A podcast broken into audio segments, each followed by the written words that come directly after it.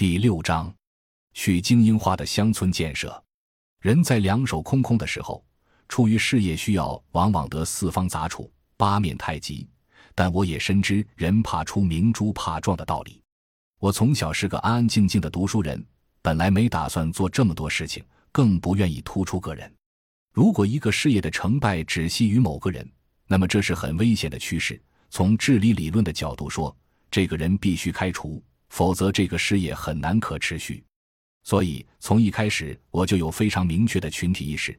几十年来，我们动员这么多青年学生下乡做三农工作，背后有一个很重要的考虑：这不是哪个人的事情，而是大众的事情。最近，我在一次演讲中说过，乡村建设最大的特点就是去精英化。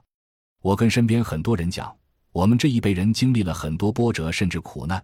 只有不到百分之五的人奋斗出来了。有的人考上大学出国，有的人成为企业家，还有的人成为社会的精英。但是，我们千万不要忘了身边百分之九十五的人。大多数我同辈的知青，经历过一起上山下乡，一起搞群众运动，后来一起回城成为待业青年，最后一起下岗，现在成为低收入人群。这些人是百分之九十五。不能因为我们这代人中有百分之五奋斗出来了，就把周围的百分之九十五忘了。宽泛的说，百分之九十五的人也包括大量没有从农村出来的人。所以，从我个人来说，要实现一个去精英化的社会实践，就是没工夫叹息，甚至没工夫琢磨，因为永远觉得跟不上身边的人，永远觉得学习不够，那就永远在奋斗着。在这个过程中。我自己有这么一种自觉的去精英化的思维，就是不能忘记当年我身边百分之九十五的人，他是我一直不愿意跟着占百分之五的精英的主流思想走，因为在精英的主流思想中，很容易产生这样的认同，即这个世界所产生的财富，主要是精英群体带着社会向前奋进所形成的收益，当然应该由精英占有，并且由精英来分配，所以精英认为。一次分配应该体现精英贡献，再通过二次分配来扶助弱势群体，由此形成一套完整的制度安排。这个观点在主流中确实很有市场，但我不这么看。虽然我是奋斗出来了，但难道只有这种方式吗？难道没有其他相对来讲更为公正的方式吗？难道一定要把百分之九十五的人应该享受的那部分先由精英来独占，然后再做二次分配吗？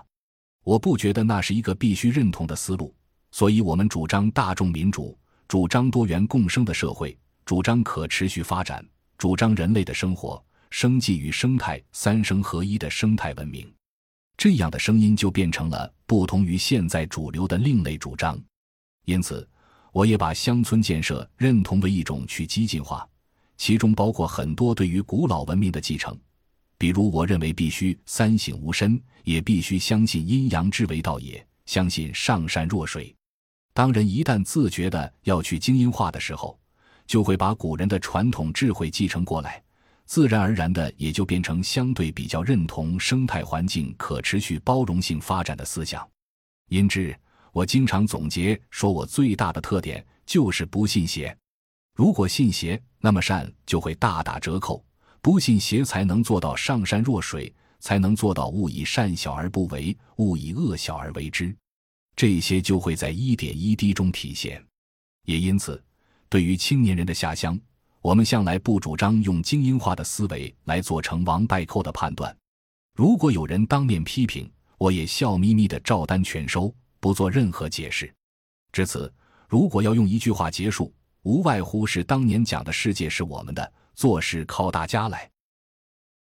感谢您的收听，本集已经播讲完毕。喜欢请订阅专辑，关注主播主页，更多精彩内容等着你。